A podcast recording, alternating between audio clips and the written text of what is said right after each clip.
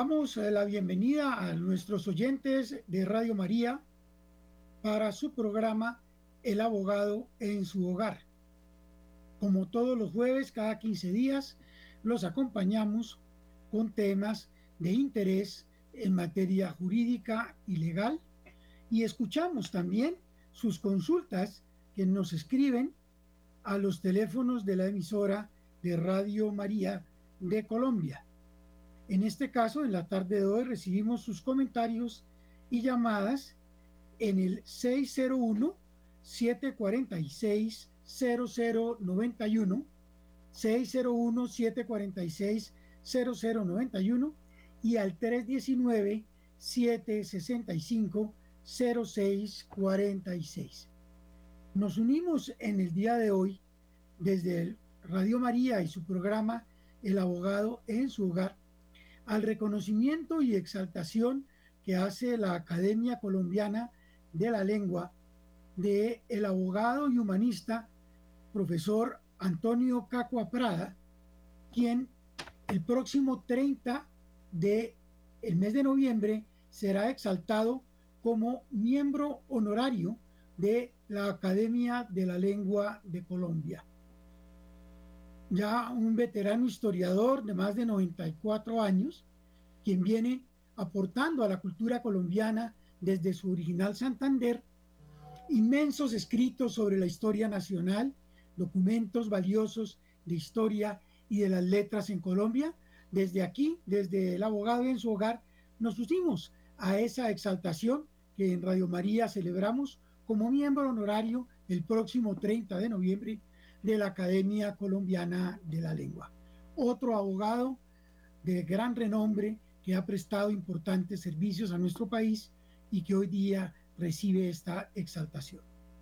Además, en la tarde de hoy hablaremos del tema de herramientas para el emprendimiento, en donde consideraremos las experiencias en materia de emprendimientos sociales y de emprendimientos empresariales, qué se necesita y qué ejemplos podemos compartir para hacer emprendimientos sociales y cómo desde la Iglesia Católica los laicos se forman y se preparan para estos servicios de apostolado social a través de obras comunitarias, a través de organizaciones sociales.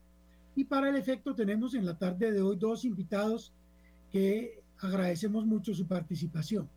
Se trata de el abogado Camilo Devia, quien es el director de la Fundación Amigos Misión Colombia, que es un proyecto de gran impacto social y de formación para el laicado abogado de la Universidad de La Sabana y quien nos acompaña también en la tarde de hoy, junto con el doctor Iván Quintero Abaunza, abogado de la Pontificia Universidad Javeriana y quien fuera director jurídico de la Superintendencia de Sociedades y editor de Editorial Legis, entre otros cargos, que también es experto en temas de emprendimiento empresarial.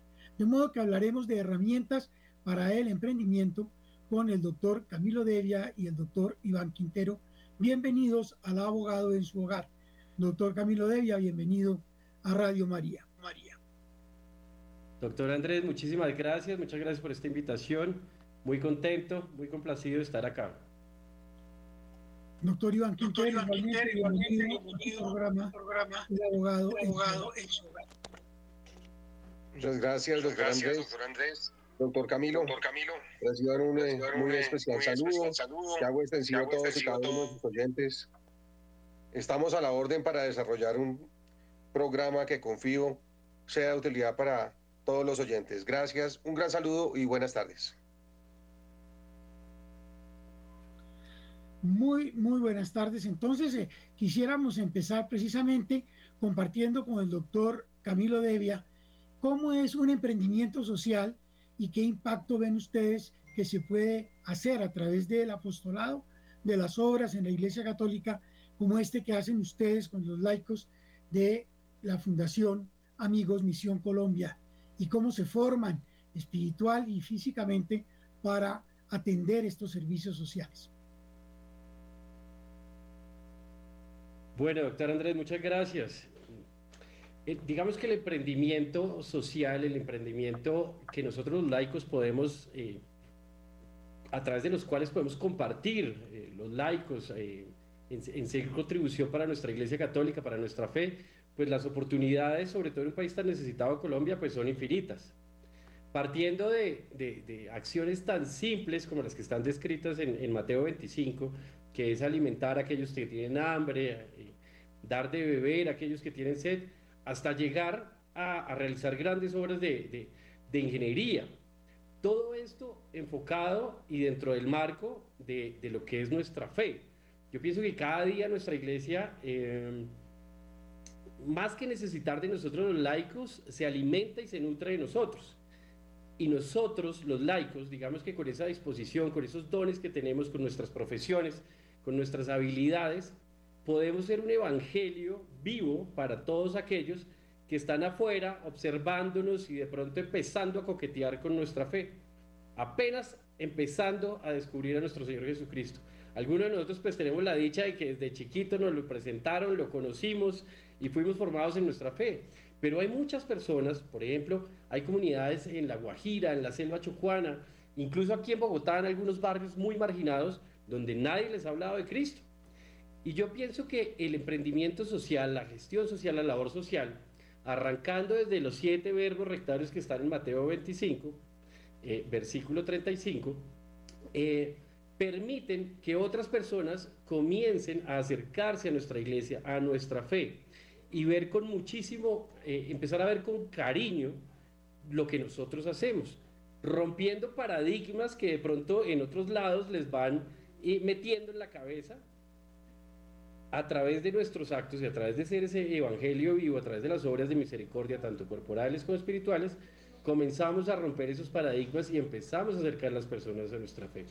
Y en un país con tantas necesidades, pues hombre, las oportunidades son infinitas.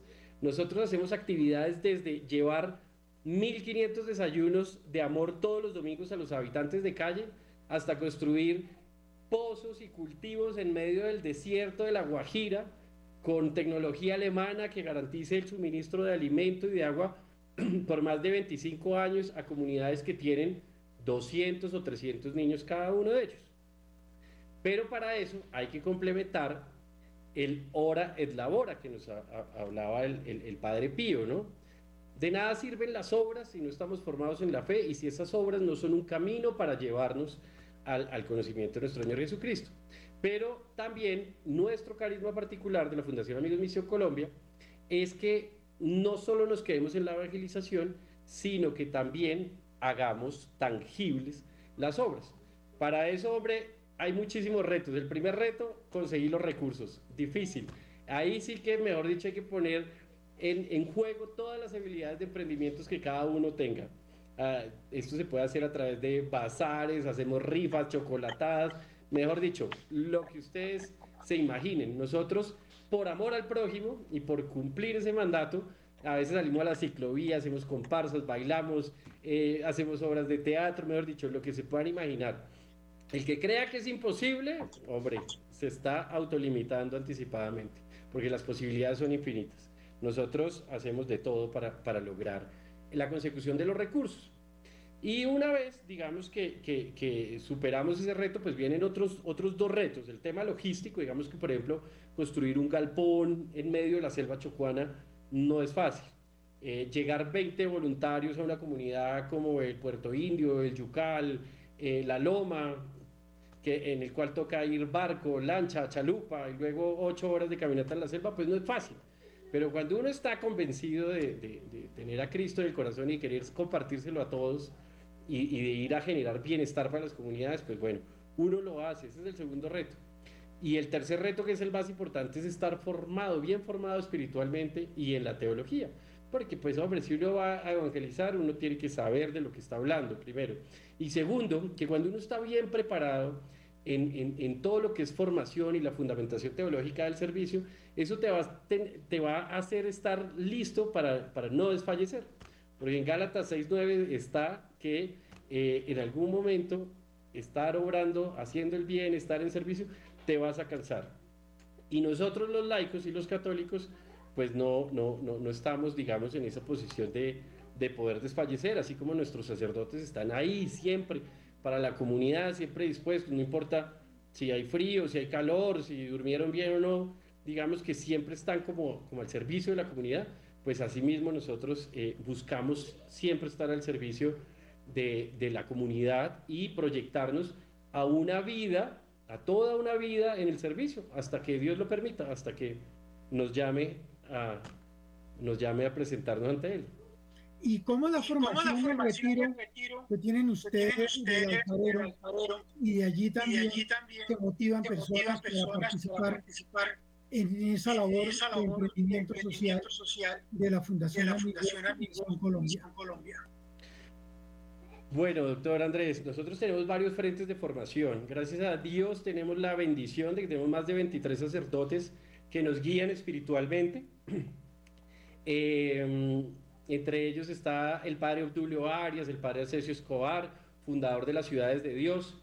Eh, y ellos, el padre Alvarito Jaramillo, ellos nos van guiando a nosotros espiritualmente y nos acompañan en estos procesos. Tenemos dos frentes de trabajo. Uno, que es el humano logístico, donde nos formamos, incluso pues, nos preparamos emocional, psicológica y físicamente, porque cuando tú vas a la selva chocuana, pues hombre, tienes que prepararte físicamente para ocho horas de caminada, para dormir en un tambo encima de la madera, para comer que, carne de monte, para comer poquito, o en la guajira para dormir en un chinchorro. Tienes que, hay que prepararse físicamente, hay que prepararse emocionalmente, porque también lo que uno encuentra es, retador, ¿no? Ver un niño con hambre, ver eh, otras formas de comportamiento, es retador y eso también nos lleva a prepararnos psicológicamente. Tenemos ese frente y, ese frente, digamos, de preparación humana que lo hacemos a través de unos eh, entrenamientos que hacemos en Villa de Ley. Nosotros nos preparamos porque, pues, hombre, definitivamente, pues, a donde nosotros vamos, a veces ni siquiera va al ejército, entonces eh, es, es, importante formarse bien en esa parte. Pero de nada sirve, pues, tener un cuerpo súper acondicionado, eh, preparado, si el espíritu, si tu alma no está eh, fortalecida. Por eso nosotros tenemos un retiro de sanación que se llama El Alfarero. Es un retiro que celebramos más o menos cada cuatro meses en Ciudad de Dios, Villa de Leiva. Ciudad de Dios es una de las obras católicas más lindas que tenemos. Es orfanato, ancianato, es monasterio, es de los carmelitas descalzos de San José. Y en este lugar, pues nos formamos eh, espiritualmente con el aprendizaje de la palabra, pero también haciendo algo que es bien importante y es sanar. Porque, hombre, nadie da de lo que no tiene. Muchos voluntarios y muchos servidores nos dimos cuenta que venían a refugiarse en el servicio y de cierta forma a esconderse en el servicio. Entonces estaban eh, sufriendo en sus vidas, su vida estaba hecho pedazos, pero por tener un corazón grande venían aquí a servir. Y lo cierto es que uno no puede dar de lo que no tiene. O sea, yo no puedo hablar, ir a, al Chocó a las, o a las comunidades de La Guajira, decirle a los niños, vengo a llenarte de alegría, vengo a, hablarte de, un, Jesucristo maravilloso que tenemos, vengo a, traerte alegría cuando en tu, en tu corazón no hay una verdadera alegría, cuando tu corazón está llena de heridas, llenas de cicatrices, nadie da de lo que no tiene. Entonces, eh, veíamos con, alguna preocupación que muchos servidores, muchos católicos están tratando de hacer lo mejor que pueden, pero con un corazón lleno de llagas y lleno de cicatrices. Y lo cierto es que estamos viviendo en un mundo, eh, esta época está caracterizada por eso. La gran mayoría de las personas están llenas de heridas, llenas de dolores, preocupaciones, traumas, angustias. Y, la, y, a, través de este retiro lo que buscamos es sanar a las personas, que nuestro Señor Jesucristo actúe en ellas. En, este fin de semana, por ejemplo, vamos a estar en retiro allá y la idea es que las personas sanen. ¿Para qué? Para, hombre, dedicarnos a lo importante. Eh, eh, este, eh, la vida es un regalo que Dios nos ha dado y tenemos que dedicar nuestro tiempo, pues hombre, a ser felices, a, a estar abandonados en Él, a agradecer cada día de vida y no a estar todavía preguntándonos ¿por qué me pasó esto? ¿Por qué me abandonaron? ¿Por qué me golpearon? ¿Por qué me traicionaron? ¿Por qué, ¿por qué me pasó esto? No, sino estar dedicando nuestros días a lo que verdaderamente tiene propósito, porque pues hombre, cada día de vida es un regalo de Dios. Ese es el retiro del alfarero y bueno, es un regalo del Espíritu Santo que, que, que sana corazones, sana mente, sana y en muchas ocasiones sana cuerpos. ¿Cómo, cómo ven ustedes entonces las herramientas, necesarias, para hacer ese crecimiento social, la formación, de los voluntarios, al mismo tiempo el desarrollo humano de cada uno de los que participa, tanto los benefactores como los beneficiarios? El primer rasgo característico, digamos que el primer, el primer propósito o la primera cualidad característica que tiene que tener cualquier comunidad católica es la oración. Sin la oración no hay nada que hacer.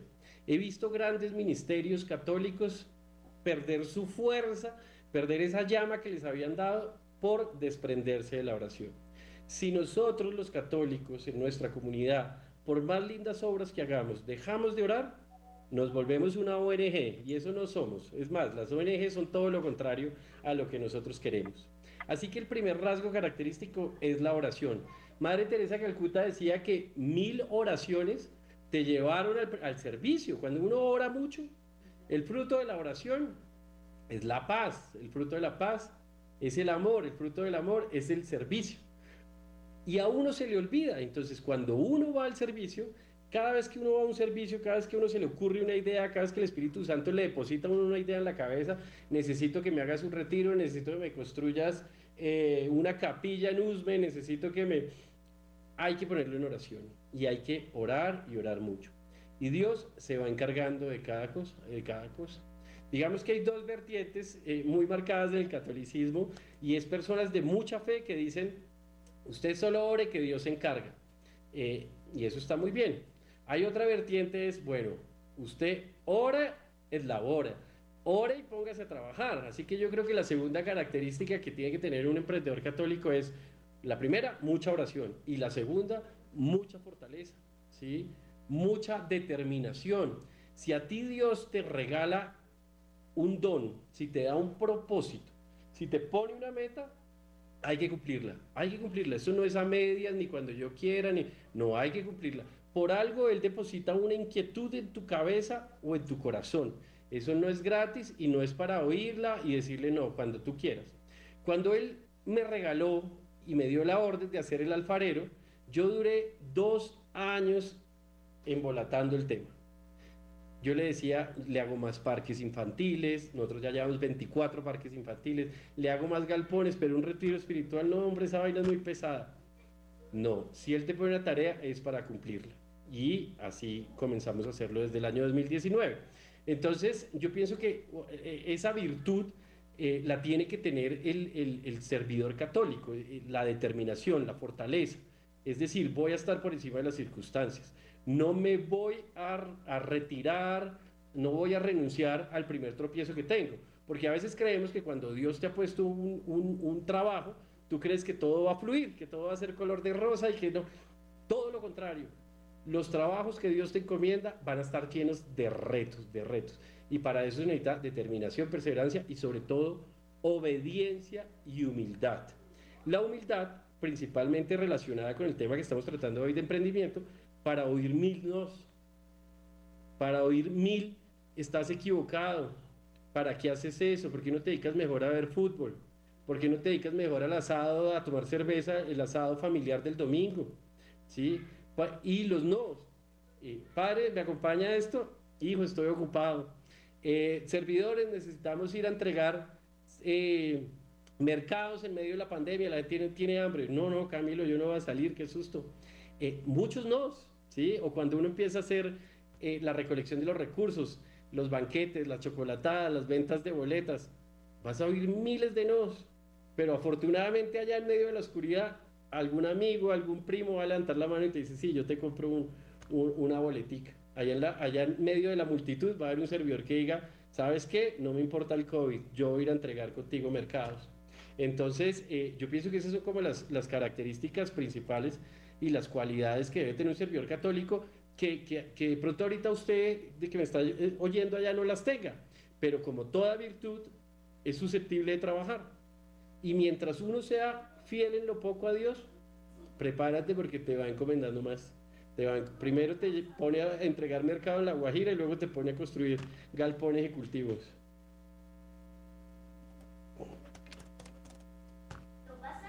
No te estoy escuchando. La organización, de ese tipo de labores, ¿cómo la ven ustedes? ¿Qué tipo de organización, hay, que tener para poder cumplir esas metas, esos objetivos? Muy bien. Bueno, yo pienso, yo pienso, nosotros, eh, ¿cuál fue la vivencia nuestra? Yo les voy a compartir la vivencia nuestra. Hay otros, hay otros espacios, digamos, que son, que tienen, digamos, mayor posibilidad de recursos, de formalidad, de, y, y a esos espacios donde hay, ah, digamos, fuentes de riqueza, de apoyo, yo les recomiendo constituirse de una, de una. ¿Por qué? Hombre, porque el católico tiene un deber de legalidad. Nuestras organizaciones tienen que tener un deber de legalidad. Entonces yo, hay, hay varias formas de, de, de, unirse, ¿no? Están las fundaciones, están, digamos, las ONGs, están las cooperativas, están las asociaciones. Entonces aquellos que tengan ya, digamos, bien planeado todo, bien organizado todo, yo les recomiendo constituirse formalmente de una vez, ¿sí? Primero porque estamos llamados a la legalidad y segundo, ya les voy a decir por qué. En nuestro caso, como muchas organizaciones católicas, arrancamos como una red solidaridad. Eso es más o menos como en derecho lo que se conoce como una sociedad de hecho. Es decir, éramos la unión de mi mamá, mis tías y un poco de amigos que nos reuníamos a hacer obras para Dios. ¿sí? Arrancamos con la Navidad Feliz en el año 2008, entonces hacíamos lo mismo que ahorita va a hacer mucha gente. Hola, queremos llevar mil regalos a determinada comunidad apóyalos. Y recibíamos, digamos, los recursos o los regalos en la casa de mi mamá. Hoy día, pues la gente que, el Neki, que el David Plata y bueno, y todo eso. Entonces hacíamos eso. Y eso está bien, porque digamos que hay gente que no se dedica profesional y constantemente a esto. Si tú vas a hacer dos, tres actividades al año con tus amigos, no pierdas el tiempo, no desgastes a la Cámara de Comercio ni a la Secretaría de Gobierno Distrital. Síguelo haciendo así, formalmente, porque se, porque se puede, porque es viable y porque es el, el vehículo conductor. Es decir, si yo quiero ir a, el próximo, por ejemplo, mi mamá, mi mamá se reúne con mis tías, cosen durante todo el año, luego venden lo que cosen y con lo que recogen van ahorita en diciembre y le hacen una obra de infraestructura a un ancianato o un hogar de adulto mayor con muchas necesidades. ¿Para qué se van a constituir? No se necesita. En nuestro caso empezó a crecer, empezó a crecer, y cuando yo me doy cuenta de que Dios me quería para esto y que esta vaina no era pasajera, sino era algo temporal, profesional y que tenía una, un llamado, una vocación a la grandeza, pues hombre, nos tocó constituirnos, nos constituimos a través de fundación, la fundación pues es, es, es una persona jurídica, sin ánimo de lucro, eh, que tiene sus propios estatutos, que tiene su propio reglamento, que tiene unos pilares, unos pilares de, de fundación que deben ser muy bien pensados, muy bien pensados en oración y con los guías espirituales, eh, porque es algo que jamás se puede llegar a alterar. Los estatutos pueden cambiar mediante una reforma y todo lo que quiera, pero los pilares de fundación no pueden cambiar. Por ejemplo, un pilar de fundación de nosotros es el servicio a la niñez de Colombia en los sectores marginados.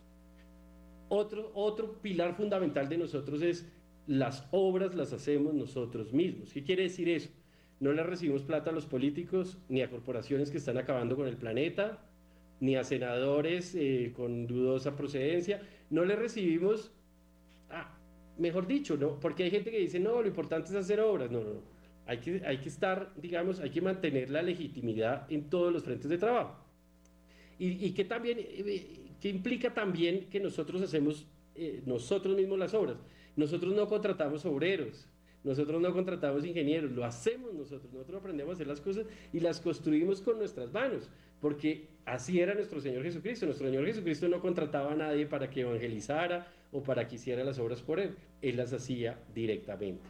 Entonces nos constituimos y eso implica una cantidad de deberes, pero y gastos, porque tienes que tener un contador, tocó contratar una coordinadora, ¿sí? Tiene un montón de deberes, pero también tiene unos beneficios. ¿Cuál beneficio? Por ejemplo, hombre, pues estará totalmente legalizado. En el momento en que tú tienes una cuenta eh, bancaria, a nombre de la persona jurídica, que está sometida a toda la contabilidad, que tiene eh, todo un tema de, de, pyme, ¿no? de transacciones, eh, de registro de transacciones, un revisor fiscal y todo lo demás, pues eso le ofrece garantías al mundo, ¿no? A la gente, a, quien quiera contribuir. Y eso va a generar... Pues, las donaciones también. Señor. Y lo que se llaman las donaciones y los beneficios, del régimen de la CESAL, que les facilita, un descuento y beneficio tributario para realizar este tipo de este actividades sociales. Exactamente. Imagínate que cuando ya estás constituido, te presentas ante la, DIAN y la DIAN te da un certificado de régimen especial. Eso te permite darle certificado de donación a tus donantes y contribuyentes y eso pues tiene, digamos, una, un, un, tema de, de beneficios tributarios para las personas que te apoyan. Hay personas que te van a apoyar de buen corazón, sin buscar nada más. Sin embargo, hay otras personas que eh, también de buen corazón, pero que también buscan eh, obtener este descuento tributario porque están en todo su derecho de tener la certeza que las fundaciones hacemos más que el gobierno. De acuerdo, ¿no? pues es un ejemplo, patente, de cómo organizar un emprendimiento social, y de esa manera, llevar a cabo los fines y objetivos sociales de las personas que en derecho de asociación se agrupan, para realizar, esta clase de labores sociales. Pero a la par con la organización de servicios sociales y fundaciones, también está la organización de las empresas y por eso nuestro invitado también, el doctor Iván Quintero, nos pueda comentar un poco de cómo se puede crear emprendimientos, sea como empresarios individuales, como comerciantes, como empresas unipersonales o como en virtud del acuerdo de asociación crear corporaciones, empresas, sociedades que le permitan a las personas acopiar un patrimonio diferente del patrimonio propio y destinarlo a una empresa específica a cumplir una actividad económica organizada para la producción, transformación de bienes o la prestación de los servicios, que es lo que llamamos el emprendimiento empresarial. De modo que, doctor Iván Quintero, quisiera que nos pueda compartir un poco las herramientas que usted considera más necesarias para desarrollar esta otra clase de emprendimiento que es el emprendimiento empresarial. Bienvenido entonces, doctor Quintero, al abogado en su hogar y tiene los micrófonos de Radio María. Gracias, doctor Andrés.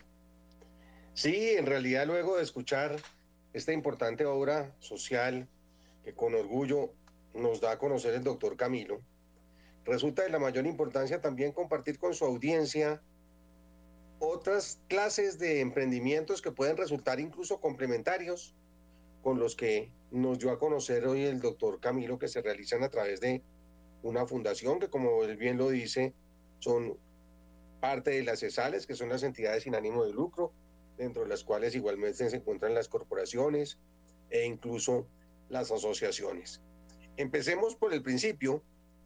En general tenemos una idea equivocada e invencible de que las empresas se identifican con personas jurídicas de gran tamaño.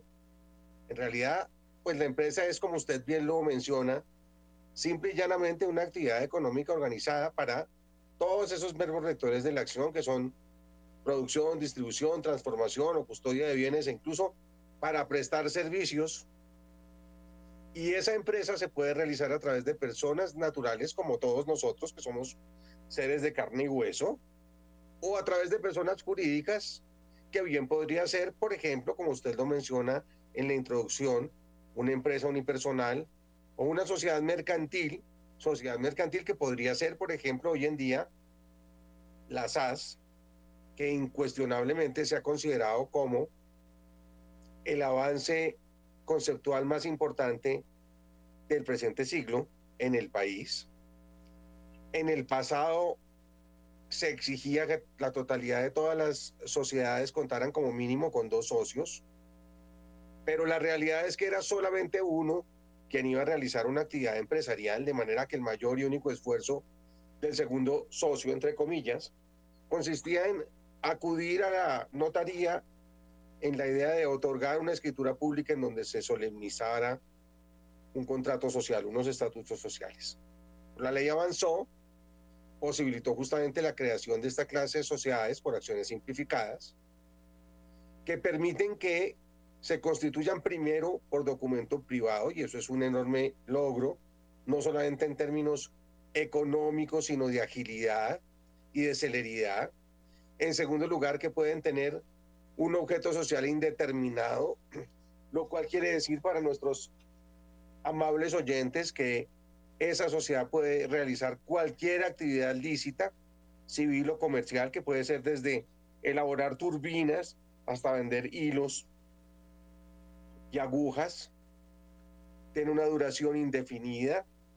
Y a diferencia de lo que ocurre en el caso que nos menciona el doctor Camilo, no tienen la obligación de contar con revisoría fiscal obligatoria. Y por ende, esta clase de vehículos pueden ser un mecanismo idóneo para que cualquiera de nuestros amables oyentes decida iniciar un emprendimiento sin comprometer la totalidad de su patrimonio. Es decir, no tendría que estar involucrada su casa, no tendría por qué estar involucrado su vehículo o sus objetos personales, sino que sencillamente la responsabilidad en esta clase de sociedades está limitado al monto de lo que se aporta. Se aportaron 100 mil pesos, está limitada la responsabilidad de esos 100 mil pesos. Se aportó un bien que vale 50 mil pesos, hasta ahí iría la responsabilidad del empresario. Y creo que esos, eh, esos empresarios pueden, a través de estos conceptos sencillos, abrirse la cabeza, así como se abren las rodillas con el triciclo, los libros abren la cabeza y posibilitan justamente que personas tengan eh, la posibilidad de optar, de tomar alternativas distintas, de considerar la opción de hacer empresa. No entendía, decía, como una enorme persona jurídica que tiene una estructura de un transatlántico, pero sí pudiera ser un catamarán que tenga como su propio timonel y capitán a ese empresario que ha decidido iniciar actividades comerciales que bien podrían ser prestar servicios. Ahora, ¿qué servicio?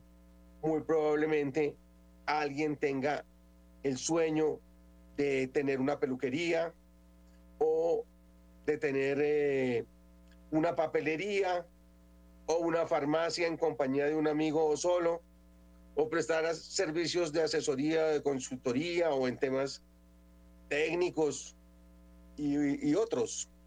De manera pues que creo que este recurso de hacer empresa está mucho más al alcance de la mano de lo que pudiéramos considerar, pensar que puede ser muy lejano o muy difícil o extremadamente eh, complejo en la medida en que se tienen que cumplir unos pasos prácticamente imposibles, ¿no? ¿Cuánto, cuánto tiempo se demora crear y formalizar entonces una empresa? ¿Cuántos pasos hay que cumplir para llegar al éxito de arrancar la operación de un negocio que además se, siente que puede ser rentable y eh, complementa los ingresos familiares? Sí, digamos que, que el éxito no está dado por la constitución, pero el éxito sí está muy de la mano de la constitución, de manera que van de la mano, van de la mano.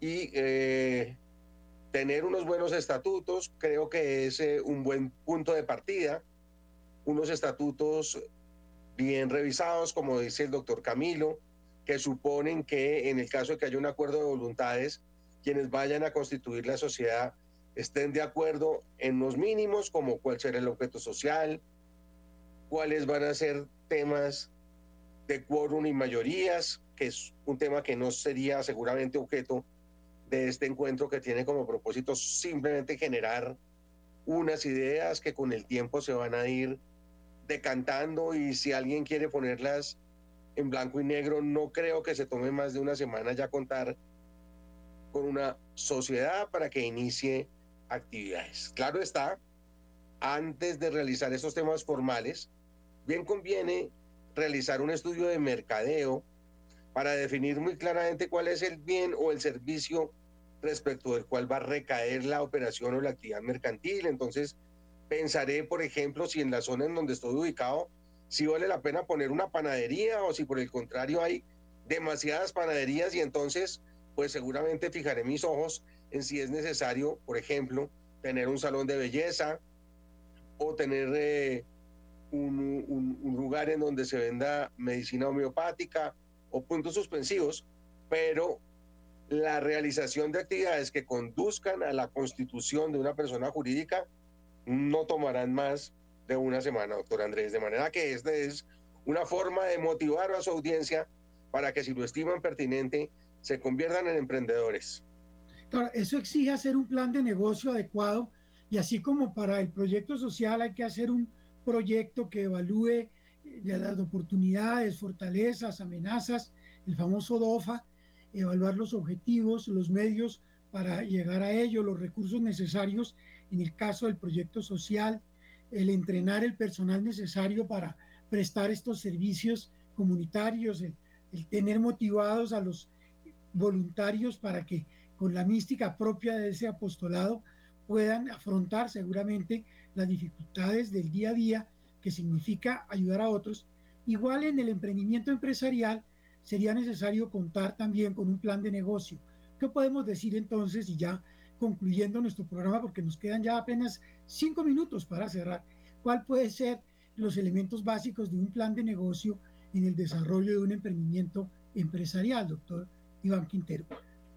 Sí, efectivamente, el tiempo en estos espacios radiales corre a gran velocidad y efectivamente creería yo que es preciso, como usted bien lo menciona, realizar un plan de negocios que consulte cuál es el bien, cuál es eh, el servicio que se quiere prestar, incuestionablemente mirar todo el tema de los costos, incluso también el tema de qué tan buen recibo puede tener un producto o un bien por parte de quienes van a ser los destinatarios de ese bien o ese servicio e indudablemente aspectos contables van a tener que tener una importante incidencia en esto porque previamente se tendrá que realizar un plan que permita visualizar cuáles podrían ser las ganancias. No son adivinos de la cosa económica.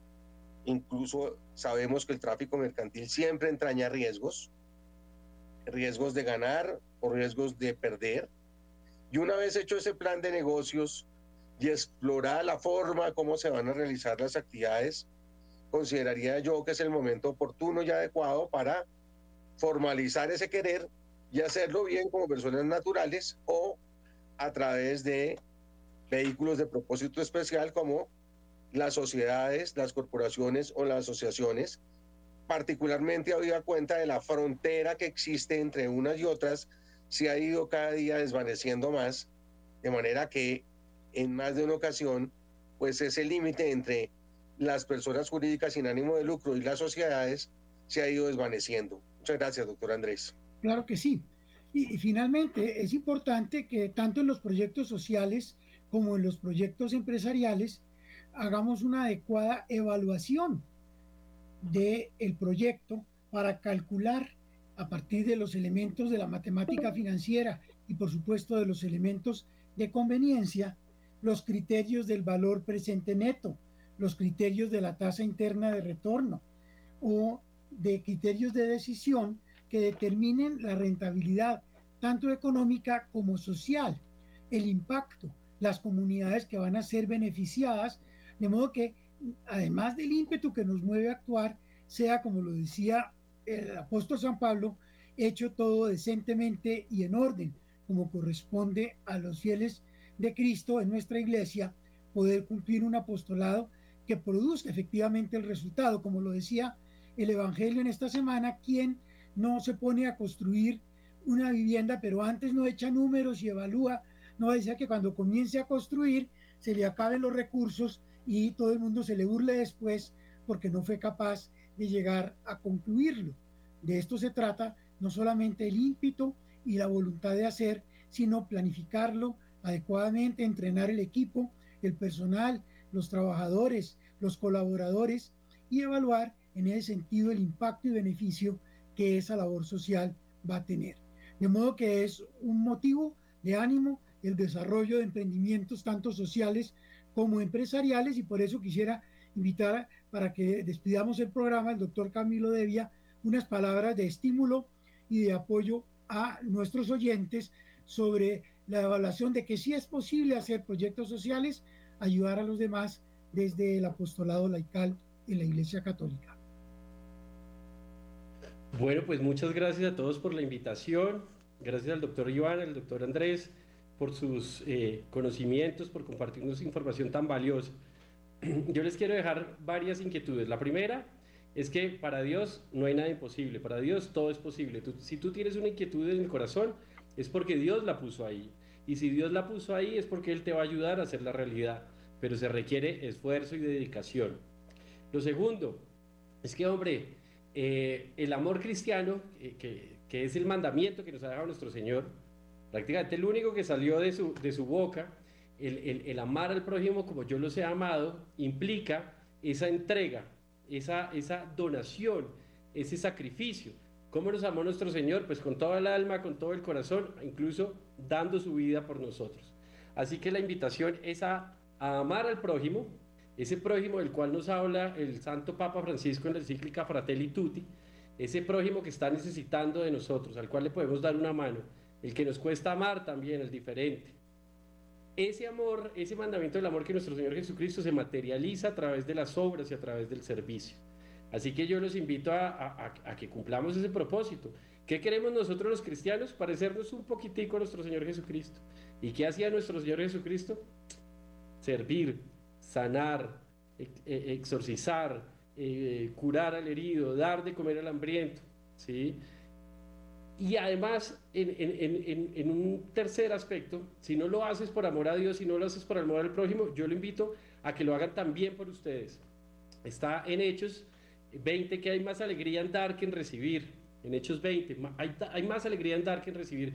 Mire, cuando uno dedica su vida al servicio, uno vive así como estoy yo, en alegría permanente, en entusiasmo permanente y sobre todo que muchos de nosotros, ahorita que estamos hablando del tema de sanación, muchos de nosotros estamos todavía sanando heridas, sanando rencores, buscando ser personas eh, más libres, con un corazón más bondadoso. Y el servicio, aparte de ser un camino de santificación, es un camino de sanación tremendo. Está en Isaías 58. Mire, quien dedica su vida a servir, sana. Y en términos de la palabra, sana rápidamente. Así que si tú todavía estás ahí triste por algún por alguna herida, por algún hecho del pasado, por algún accidente, por lo que sea, en el servicio encontramos santificación y sanación.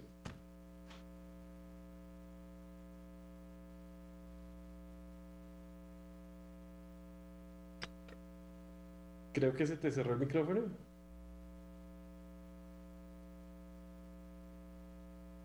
Y estoy con ustedes. Estoy con ustedes. Doctor Andrés. Doctor Andrés. Micrófono, al, aire. Tiene su micrófono, cerrado. Gracias, sí. Yo creo que es importante reconocer que como ordena el Génesis, Dios nos manda crecer y multiplicarnos. Ese es el llamado. Y responder al decrecimiento que algunos nos invitan con propuestas de emprendimiento para el crecimiento social y desarrollo humano integral. Digamos no al decrecimiento y creamos proyectos sociales de mejoramiento continuo y de crecimiento empresarial, así como nos lo dice también, y una última palabra, doctor Iván, sobre ese crecimiento que nos llama al emprendimiento social y empresarial.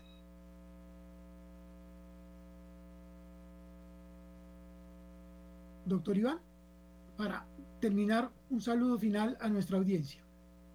Bueno, eh, creo que esta es una oportunidad propicia para enviar un mensaje de optimismo a la amable audiencia para invitarlos a considerar hacer empresa, para sugerirles la importancia de efectuar un muy buen plan de emprendimiento que incluya aspectos financieros como la tasa interna de retorno y otros, pero que principalmente les dé la posibilidad de contemplar alternativas que seguramente redunden en beneficio personal y familiar en la medida en que pueden erigirse en un ingreso adicional que va a posibilitar que otros aspectos de la vida puedan florecer de mejor manera y entonces pues eh, decirles que bien vale la pena revisar este tema de ser emprendedores, bien como personas naturales o a través de personas jurídicas, en la idea justamente de integrarse a la formalidad, como lo ha mencionado reiteradamente el doctor Camilo, hacer parte de este tejido social y empresarial y finalmente de permitir, llegado el momento, convertirse en fuente generadora de empleo y de riqueza que tanto necesita este país. Muchas gracias para todos, un gusto, buenas tardes.